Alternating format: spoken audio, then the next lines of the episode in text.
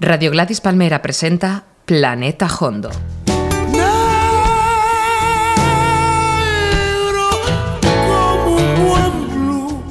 Música sin diminutivos. Planeta Hondo. Un programa de José Manuel Gómez Gufi. Hoy vamos a desentrañar las claves del álbum Gypsy Rumba, editado por el prestigioso sello británico Soul Jazz, y comenzamos con Tequilo, una versión de Juncal y sus calistros, que no es otro que Agustín Avellán Maya, más conocido como Chango, acompañado por los Amaya. David Casado en los mandos y a la vuelta del chispazo, o sea, del tequila, les presento al primer invitado en este programa, David el Indio. Salud.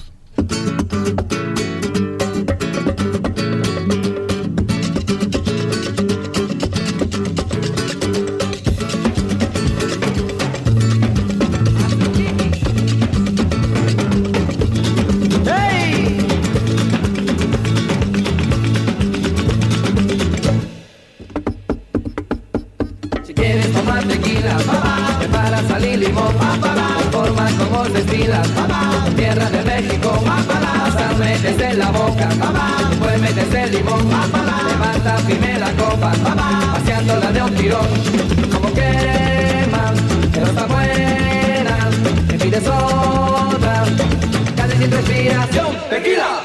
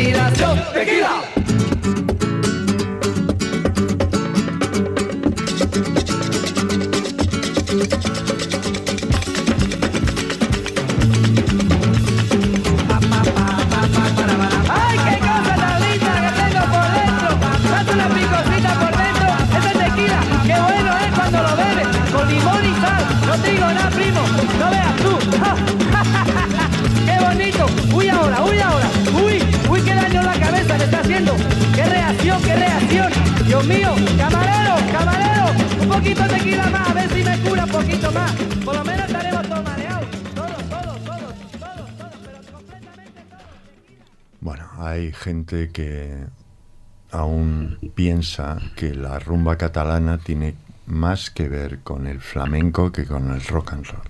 Yo creo que ha quedado claro. Bueno, pues eh, hoy estamos con David el Indio. Uno había imaginado que el primer invitado en este programa de radio sería un personaje de categoría universal. Lo que no podía imaginar es que fuera un batería. Y aquí está, le llaman David el Indio, tocan Vetusta Morla, pero está aquí porque hace cinco años o así me propuso un plan. Hacer el mejor disco de rumba jamás editado en el mundo mundial. Eso es. Muy buenos días, tardes o noches. Muy buenas. David el Indio. ¿Qué tal? Muy bien. Cuéntame una duda que tengo. Tú empezaste de percusionista. Sí, eso es. Y, Y fue a través de tu hermano Guille, que también es un percusionista flamenco. Sí, la historia fue que mi hermano eh, estaba metiéndose en el mundo, en el flamenco. Ujú.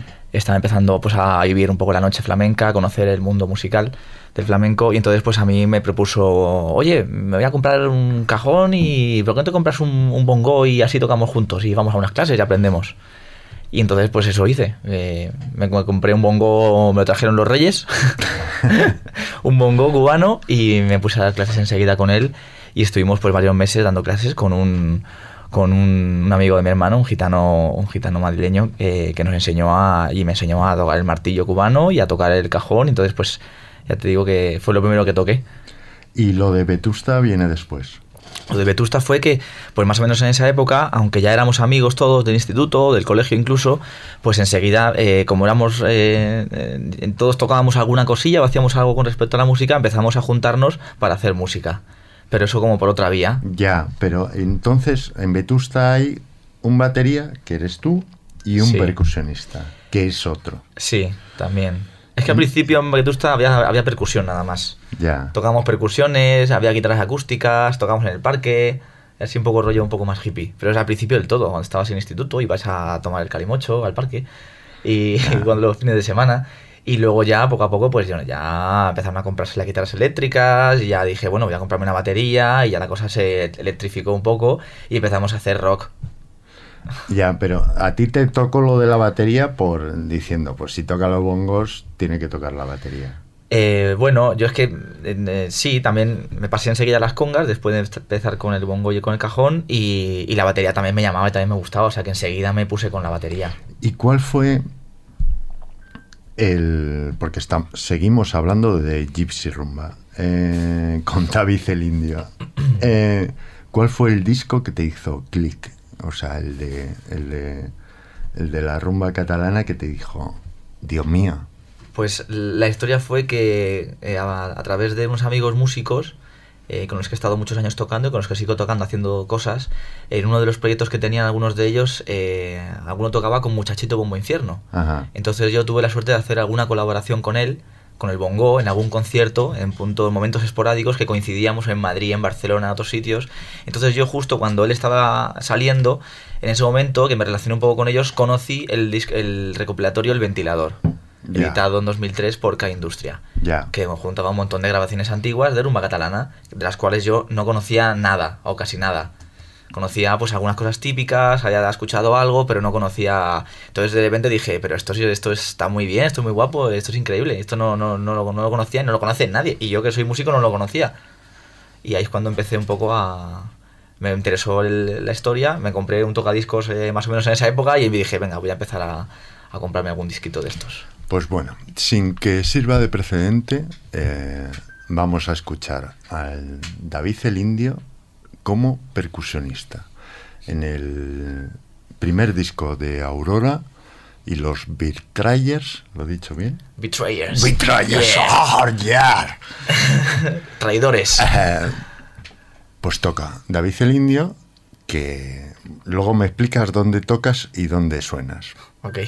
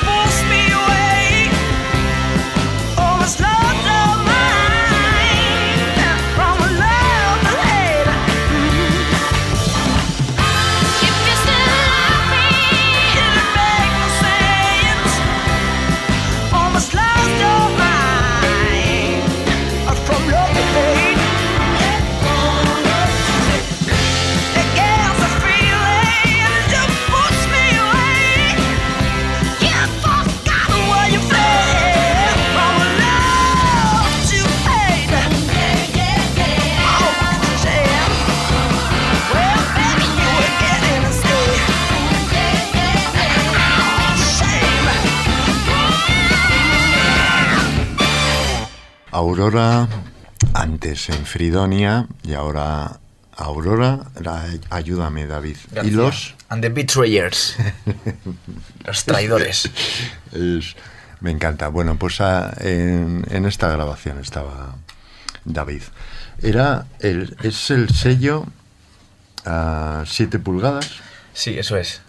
que, que, a ver, yo siempre que he visto alguna fiesta del, del sello, siempre he visto a un muchachito por ahí.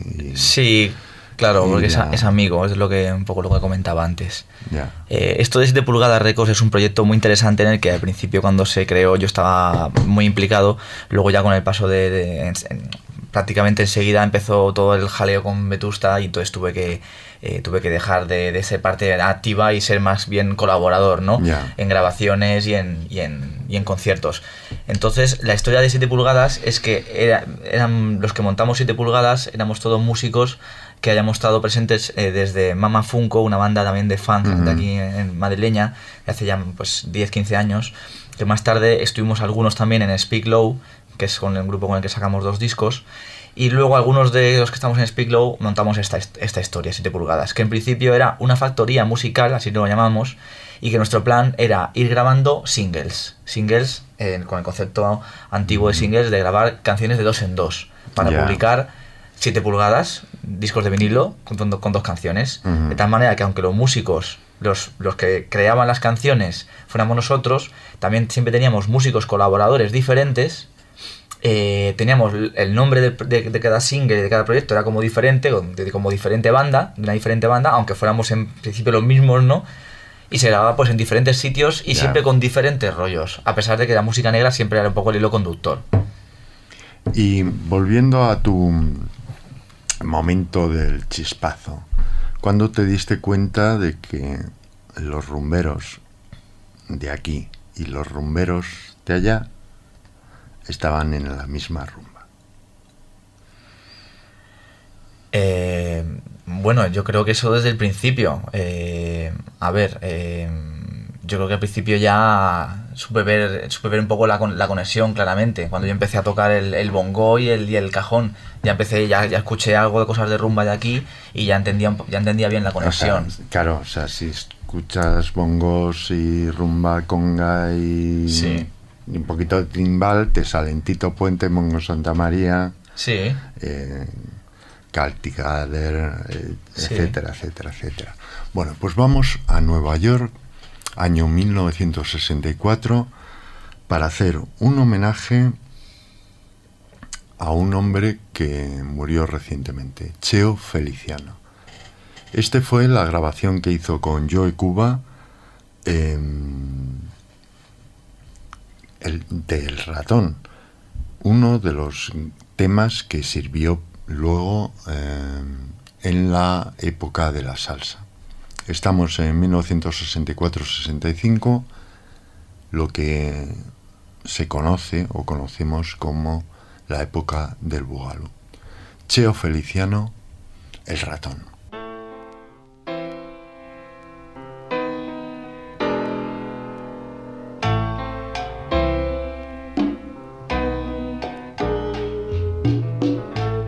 Mi gato se está quejando que no puede vacilar. Si donde quiera que se mete,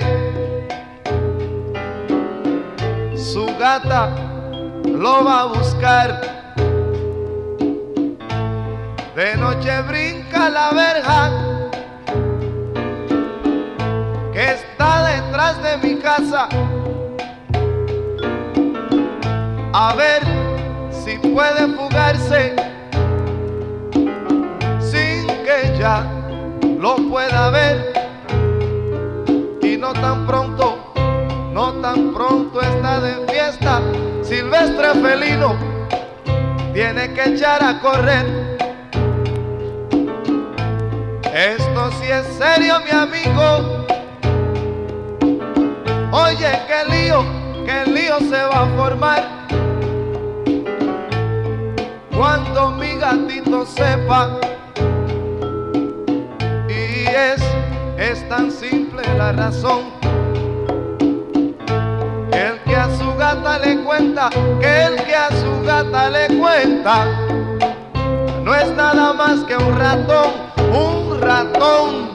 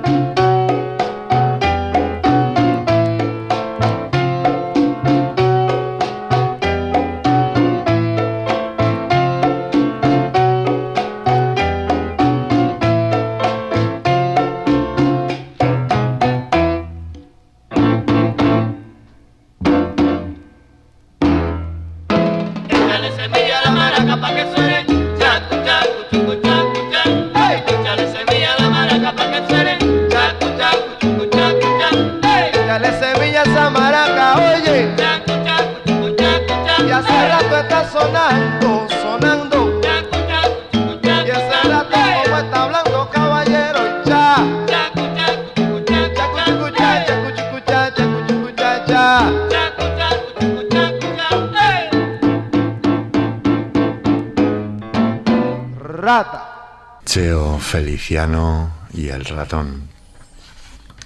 Em, posteriormente vamos a, escuchar la versión que hizo, la adaptación que hizo Peret de la misma canción que la atribuyó a Joe Cuba y que, que es, es una canción, El ratón es la canción de, de, Cheo Feliciano de toda la vida. Eh, Peret hizo unos arreglos, la publicó con Una lágrima, su gran éxito de 1967, con arreglos de Ramón Farran. Y yo creo que vamos a escucharlo para que veáis cómo se le echa la semilla, la maraca, para que suene. Ponle la cejilla la guitarra para que suene. Ponle la cejilla a la guitarra para que suene.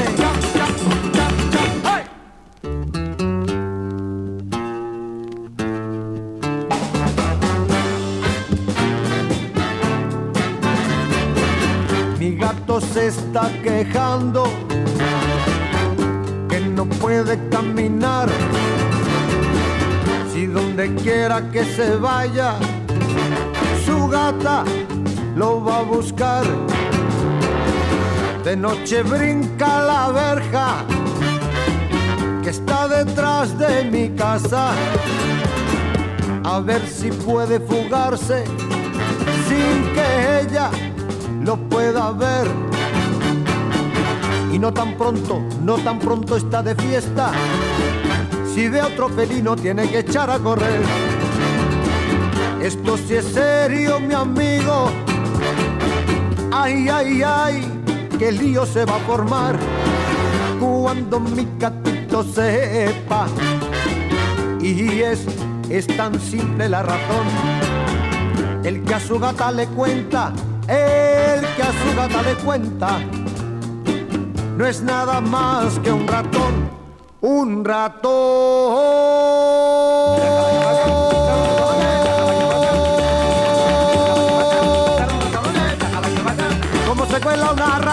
Como se cuela un ratón. Cierra la puerta, mi santa, que se te cuela el ratón.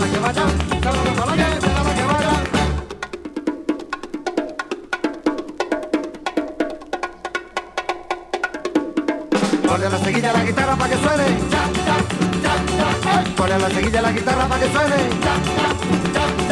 Ponle la seguilla la guitarra, Tony. Ole, ole, ole, ole, ole, ole, ole.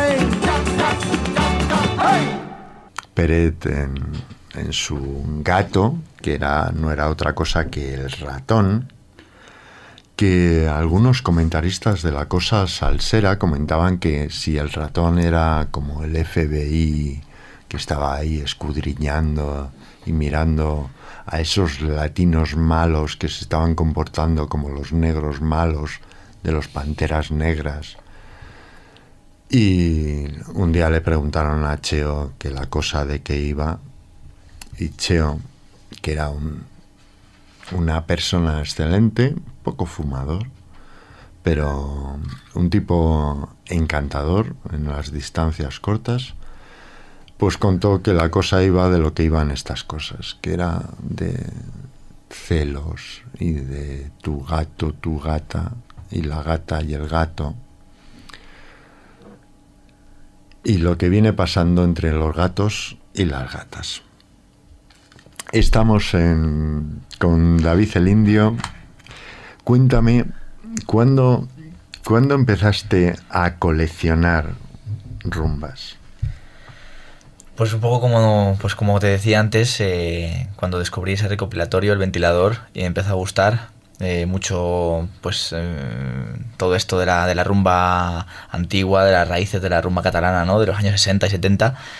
Pues claro, eh, lo que pasaba es que no había eh, grabaciones actuales editadas en, en soporte digital de esas canciones de esos artistas. Claro. Entonces, bueno, en esa época, que es cuando estaba el emule y estos, estos programas de P2P, ¿no? De descarga de música y tal, pues yo estaba ahí, investigué un poco, conocí alguna cosilla de alguno de estos. Pero básicamente dije, bueno, estaba justamente además entrando en el mundo vinilo, me ha comprado un plato nuevo y ya empecé a, a- a- empecé a patearme las tiendas de discos a buscar cositas. Y entonces ahí pues estuve unos años allá por donde iba poniéndome los dedos negros buscando las cubetas de vinilos a un euro. A ver si encontraba cositas. Y, y siempre encontrabas algo. Casi siempre había algo. Ahora ya no. Ahora llevo ya como dos o tres años que ya no encuentro nada. Ya. Porque ya está todo bastante... está todo, todo el pescado vendido. El, el disco Gypsy Rumba, que como repetimos, hemos hecho este señor y el, y el que habla. Por cierto, tengo que hacer un homenaje. ¿Puedo saludar? saluda. Tony Antoine, tío Hamilton, llama, por favor. Que, que esto sin ti no es lo mismo. Bueno, el Tony es el tío que nos presentó aquí al David y a mí hace como cinco años y tal. Eh, luego fu- fuimos juntos a un concierto de Peret. Sí, el, el único concierto que he visto yo de Peret. En el Circo Price en Madrid. que fue en ese concierto me, me enteré por la prensa de que ya no era el biógrafo oficial de Peret esa Vaya. tarde. No eh, para mí fue una liberación. De hecho luego luego me hice unas fotos estupendas con Peret y son y son son estupendas y, y para mí fue una liberación. El, el disco de Soul Jazz empieza con una versión de Rabbit Rumba de, de un clásico de Chacho que se llama Nuestro Ayer. Vamos a escuchar a Chacho y Nuestro Ayer.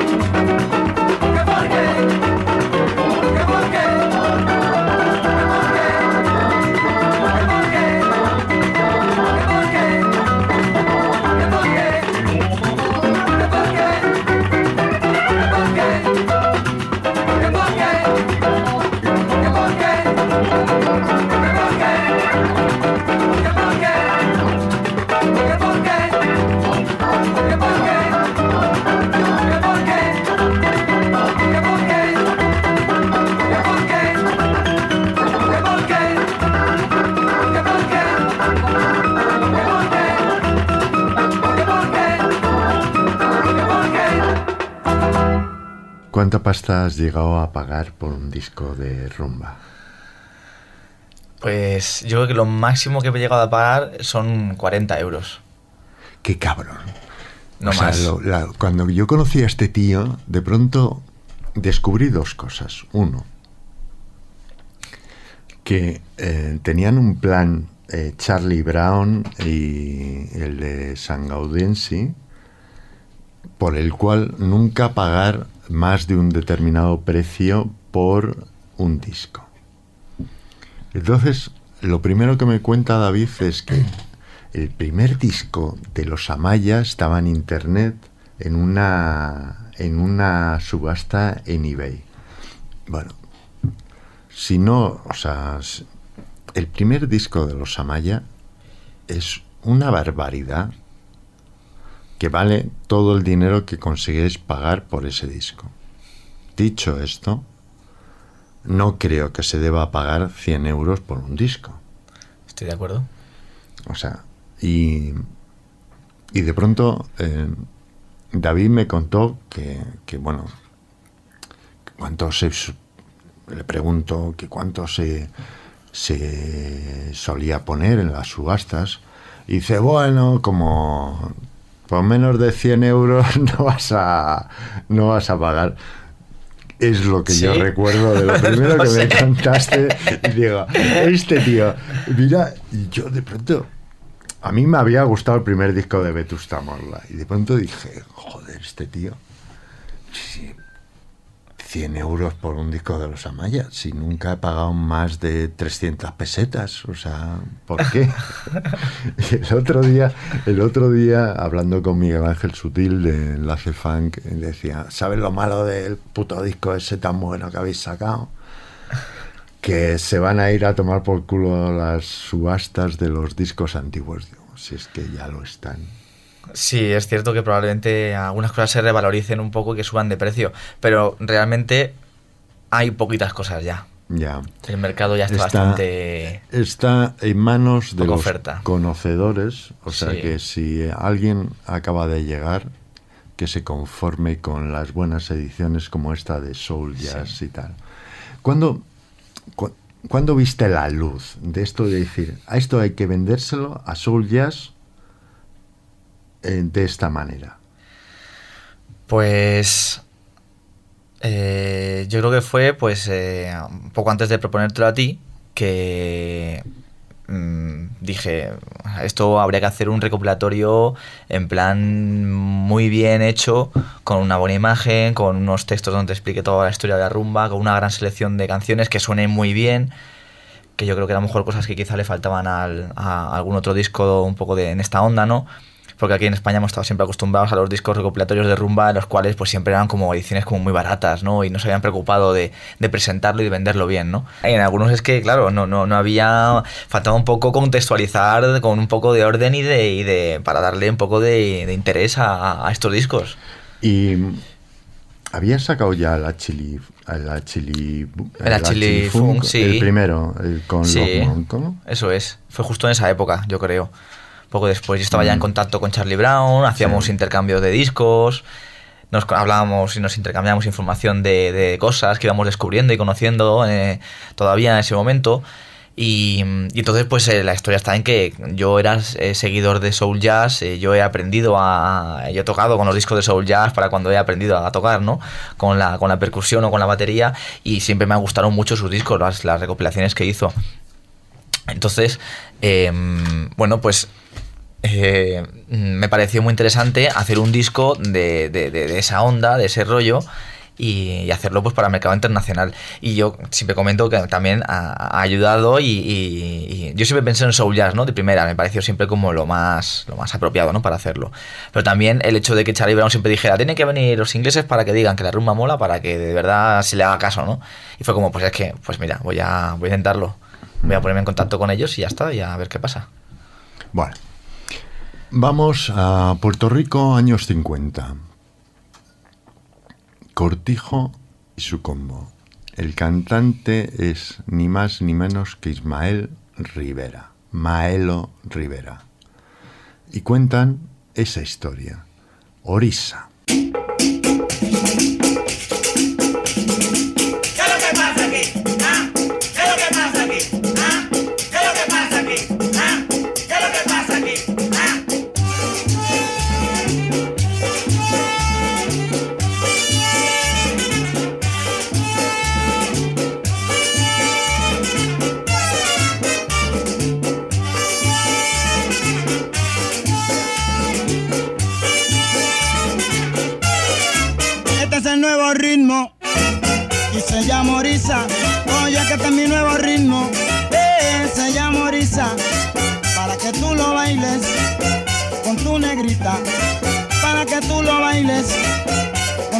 la vez en cerro y y un golpe de tumbador. Guiro Maraki Bongo, como se sabe el son. Este es el nuevo ritmo, oye se llama Orisa. Este es mi nuevo ritmo.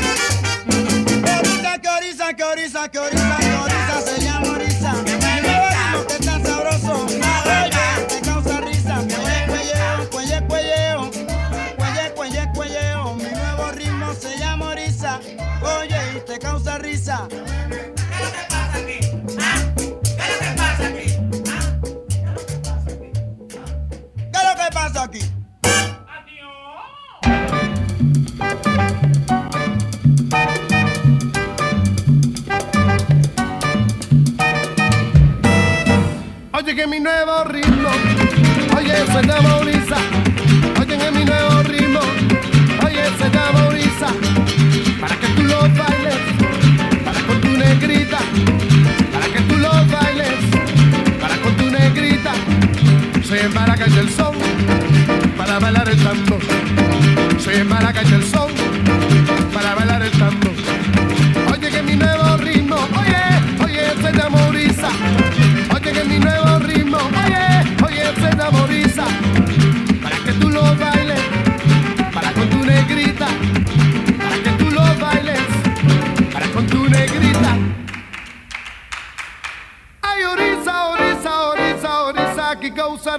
risa, que causa risa, lloriza. Hay que causar risa, lloriza. Hay que causar risa, lloriza. Hay que causar risa, lloriza. Hay que causar risa, lloriza.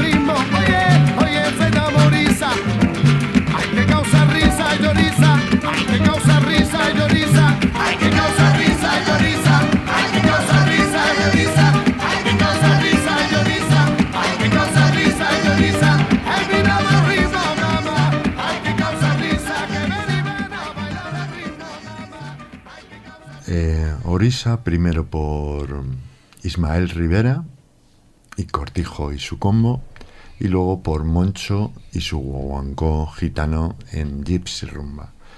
Hay una historia, bueno, las historias de Moncho son increíbles. Moncho es un gitano que del barrio de Gracia, primo de, del Pesca, que solo hizo un EP de cuatro canciones de, rumba y luego se dedicó a su verdadera mm, vocación, el bolero.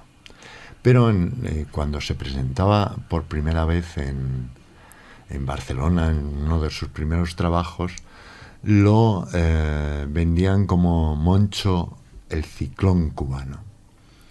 Porque era como un poquito renegrío el tío, o sea, un mulato, y parecía que acababa de llegar. Entonces, según cuenta eh, Jordi Rueda en su excelente biografía sobre Moncho, publicada recientemente, eh, Moncho tenía prohibido hablar, o sea, abrir la boca para que nadie detectara que era un gitano catalán de los de toda la vida, de Dios y tal. Yo, ahora que se ha muerto García Márquez, creo que hay docenas de historias de, de- de rumberos. eh. ¿Cuál es la primera que te impresionó de los... O sea, de las historias pasar del vinilo a, saber que, que incluso esa gente que había grabado esos vinilos históricos aún estaba viva, o sea, y que de hecho algunos de ellos aún siguen haciendo música. Pues no sabría decirte la verdad. Yo creo que lo que más me, me ha impresionado es que lo que siempre me ha sorprendido ha sido la manera en la que, en la que ellos, eh, de manera tan, tan libre y tan espontánea, eran capaces de tomar las canciones y de, y de hacerlas propias. Eh, me parece que eso ya es, es, una, es algo que seguro que está lleno de, de, de anécdotas y de historias de por medio, de noches de juerga y de momentos de, de estar entre, entre amigos, de escuchar música y de, y de decir esto que dice aquí, cómo es, tal, y de coger las canciones, cambiarlas, eh, hacer las propias, eh, poner otra letra, decir que son suyas, no sé, todo ese tipo de cosas. Ya, el... Bueno, a ver, ser un rumbero en un grupo alternativo, rockero, no sé si es fácil.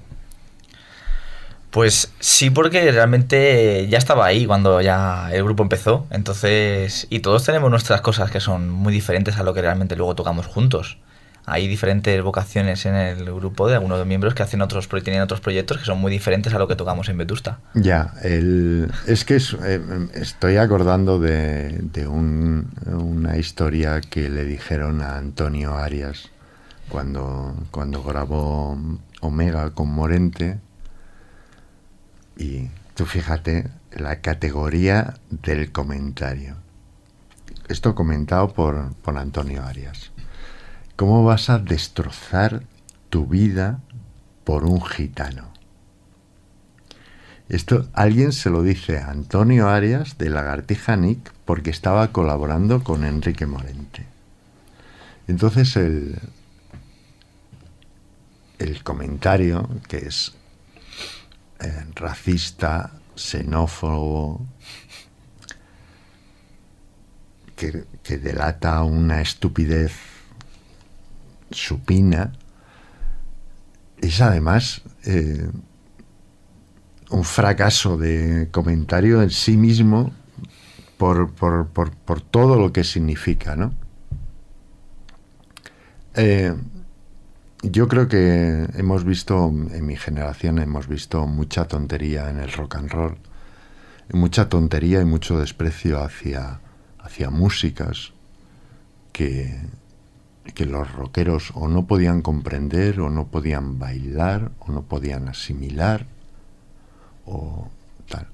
Y creo sinceramente que lo que es una bendición que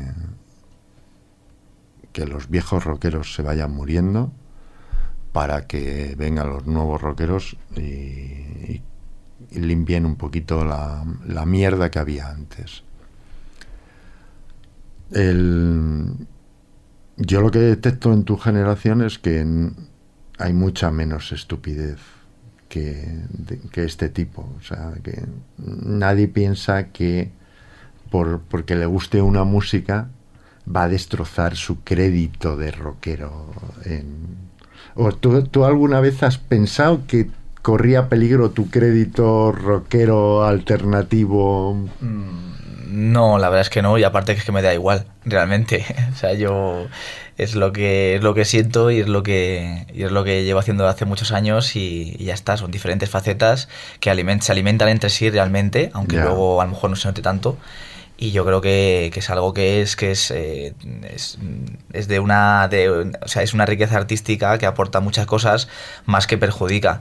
Entonces lo que pasa es que bueno pues luego hay gente que es un poco más más radical un poco más cerrada de, de, de miras que pues bueno pues intenta hacer ver que esas cosas pues no, no son ni modernas ni, ni, ni molan ni son cool ni nada. Entonces bueno a mí es que eso me da igual la verdad te digo porque y a muchos de nuestra generación también nos da igual porque hemos crecido con eh, escuchando muchos tipos de música, hemos vivido pues un poco toda la, la, la revolución que hubo a finales de los 90 con el movimiento de la música mestiza que hubo en Mm. España, salieron muchas bandas ¿no? que mezclaban muchas cosas con cuando empezó a, a llamarse la- lo que es la, lo que actualmente sigue siendo un poco la música del mundo, ¿no? que sencillamente pues que se, se conozcan las músicas que son de otros países y que, y, que, y que las aprecies, las escuches y ya está. Y que te, sencillamente, que estamos hablando de música, sencillamente eh, eh, dejes, eh, dejes, te dejes eh, influir por, por la, lo, lo que te llega, las expresiones y, la, y los sentimientos de, de quien esté cantando, ya sea mm, un africano, un estadounidense, un latino o quien sea. Al final son sentimientos y emociones, más allá de- de estilos y de, marcas y etiquetas. Por ejemplo, eh, antes escuchábamos a Ismael Rivera. Ismael Rivera fue detenido en 1962 cuando eh, volvía a Puerto Rico y le ah, pillaron con drogas. Al día de hoy ni siquiera sabemos qué tipo de drogas eran. Era, se dice que era cocaína o heroína, lo que fuera. El caso es que Ismael Rivera fue, en, ya digo, 1962, condenado a cinco años de prisión, de los cuales cumplió tres años y medio en varias prisiones de los Estados Unidos. Como sabéis, Puerto Rico es un estado libre asociado a Estados Unidos y em, fue condenado por, por la justicia norteamericana. El día que el guitarrista de los Rolling Stones pasó en la cárcel, ocupa en la biografía de Keith Richards, creo que ocupa cinco o seis páginas. El día que pasó en el talego Keith Richards porque le pillaron con caballo. Eh, un día en el talego. Eh, cuando salió Ismael Rivera de la cárcel, eh, su banda de toda la vida no le había esperado. Es decir, le esperó Cortijo, su compadre, Rafael Cortijo. Pero el resto de la banda de Cortijo y su combo habían montado en 1962, dirigidos por Rafael Itier, una banda fabulosa que se llaman El Gran Combo de Puerto Rico y que en 1965 interpretan Meneito Me.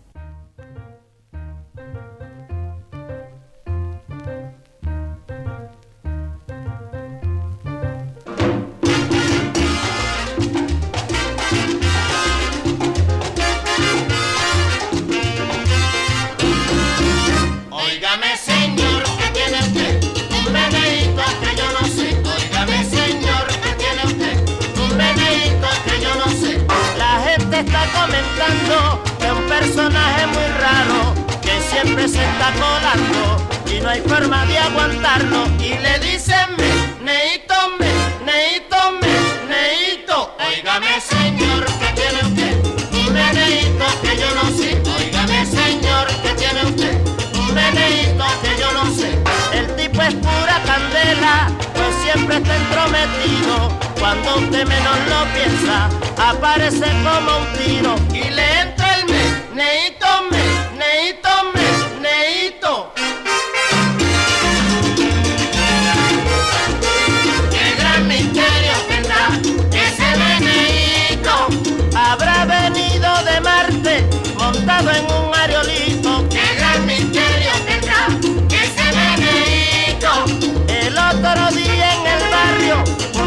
casa cogió fuego y el tipo que estaba cerca se coló entre los bomberos. Una señora gritó, ayúdeme jovencito, y el fresco se le acercó y le dijo en el oído, yo no soy un bomberito, bomberito, bomberito. Qué gran misterio tendrá ese beneito. Habrá venido de Venus o nació allá en el fanguito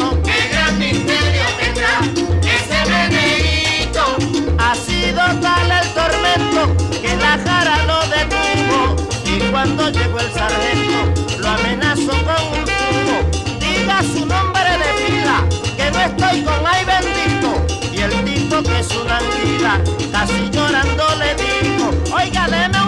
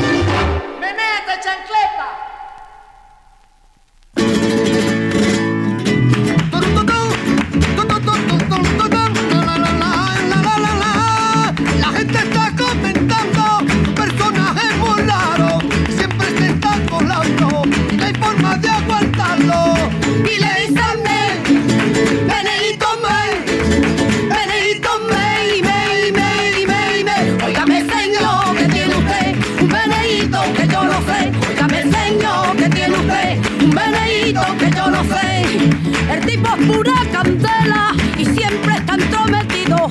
Cuando usted menos lo piensa se aparece como un tiro Y le entra el men, ay Benedito men Meneito men, y ven, y ven, y ven, y ven. Óigame señor que tiene usted un meneíto que yo no sé. Óigame señor que tiene usted un meneíto que yo no sé. El otro día